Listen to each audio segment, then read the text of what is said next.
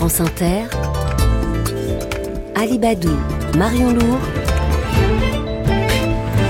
le 6-9. 6h19 est le premier invité de cette matinale, Marion Lourd. Nous sommes avec euh, Jacques Richir, adjoint au maire de Lille, en charge de l'organisation de la braderie de Lille, qui attire ce week-end 2 millions et demi de personnes. Bonjour Jacques Richir. Oui, bonjour. 2 millions et demi de personnes, 3000 exposants, euh, sacrée affluence, c'est inédit? Euh, c'est même un peu plus de 3000 exposants, c'est 5000 si on ajoute les 2000 commerçants qui sont ouverts. Non, c'est les chiffres qu'on a habituellement. En revanche, ce que nous constatons, c'est une très très belle édition. Il y avait hier dans les rues de la ville un, monde fou. On, on, sent le plaisir après les deux années de Covid de se retrouver. C'était déjà le cas l'an dernier, mais là cette année vraiment en plus on a une météo qui est euh, très très belle euh, hier et, et aujourd'hui. Et voilà, énormément de monde et vraiment un climat très très bon enfant, très bienveillant, mais c'est la marque de fabrique de la fabrique ça. Hum, énormément de monde. Est-ce que c'est lié aussi à, à, cette inflation qui pousse euh, les gens peut-être à acheter de la seconde main? Alors je pense qu'effectivement le la braderie d'abord un des plus vieux événements, j'allais dire, d'économie circulaire. C'est la, c'est la deuxième, troisième, quatrième vie des objets. Hmm. Alors, je pense qu'effectivement, on a vu dans certains quartiers en particulier des choses qui marchaient très bien. Je prends un exemple. On a lancé cette année le, le Broc Vélo, qui est une braderie des vélos dans le quartier de qui est un peu des, des quartiers euh, l'âme de l'île, un des quartiers les plus populaires de la ville. Et pratiquement à 11 heures du matin, tous les vélos qui étaient là, il y a près de 300 vélos à vendre, avaient tous trouvé euh, preneur. Et on le voit dans d'autres domaines où même parfois des objets de, de la maison, on voit partir, euh, on voit partir des grippins. Les vêtements aussi, beaucoup de Lillois en profitent pour euh, vendre un peu de, de vêtements euh, mm. pour l'hiver. On voyait même des parents qui nous disaient, bah, moi, pour la rentrée scolaire, j'ai trouvé quelques bricoles. Et puis la braderie des enfants, hein, puisqu'on a une, dans un endroit culturel de la ville, Saint-Sauveur, on a le, une centaine d'enfants qui bradaient et les, les, les jeux, les livres d'enfants sont, sont, très très bien partis. Et là aussi, ça permet à des, parfois des familles qui ont des, bah, des soucis de, de pouvoir d'achat ou qui ne mm. s'offriraient pas tel ou tel mm. objet de pouvoir se l'acheter en, en seconde main, voire en troisième main. Et, et c'est bien la longue histoire de la braderie, mais qui effectivement, comme vous le disiez, dans cette période de crise économique et de pouvoir d'achat euh, limité pour une partie de nos concitoyens euh, rend bien service.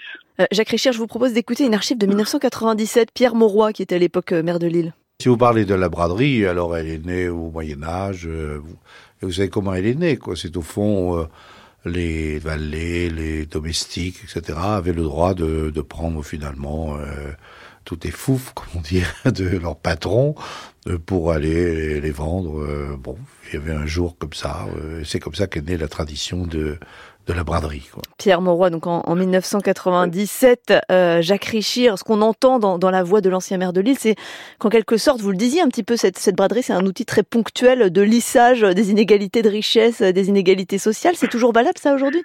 Oui, tout à fait. Puis c'est un lieu de mixage social en plus. C'est que bah, il n'y a pas euh, toutes les populations, tous les habitants de tout de toutes conditions peuvent venir dans, dans les rues, on les croise et ça c'est vraiment très très important. Mm. Ce qui est vrai, c'est que l'événement est de plus en plus connu.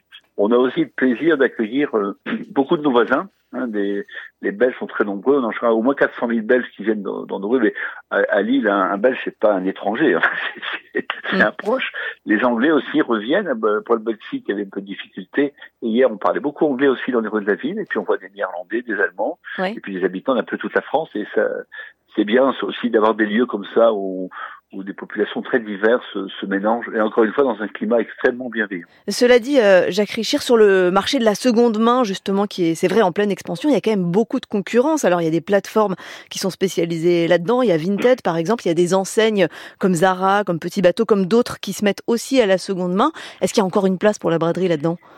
Alors oui, parce que d'abord, on y trouve des objets parfois extrêmement euh, hétéroclite. Hein. Euh, je, voyais hier, par exemple, des personnes qui vendaient, de fait, dans le temps, quand les, les péniches marchaient sur, sur, sur, sur, les cadeaux, euh, il y, a, y, y, a, un siècle, il n'y avait pas d'électricité, on mettait des lampes euh, à l'avant de la, de la péniche. Et ce genre d'objet, par exemple, on le trouvait hier à la braderie et ça mm. peut être réutilisé pour tel ou tel usage. Et comme ça, les objets les plus les plus hétéroclites, puis c'est aussi parfois s'offrir des choses euh, un peu inhabituelles. Par exemple, on trouve des des lampes de d'anciens ateliers. Oui, alors ça, ça marche pour les objets, pour les objets un peu différents, mais sur le sur le marché des vêtements, par exemple, il y a quand même du, il y a quand même de la concurrence.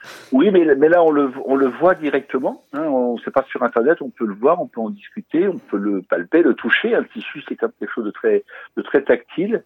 Et, et en tout cas, les, les stands où on vend des, des vêtements ont, ont beaucoup de, de succès. Puis on, non, je pense qu'il y a bien sûr ces plateformes, hein, elles seront toujours là. Mais je pense que la braderie, c'est l'occasion justement de, de prendre en direct. Et puis beaucoup de personnes sortent vraiment beaucoup de choses très très diverses. Vous voyez, par exemple, on a vu hier, par exemple, étonnant, des, des anoraks ou des vêtements chauds pour l'hiver qui, qui vendaient extrêmement bien. On, ben voilà, on dit que mm. ces familles euh, trouvaient là euh, à bon marché.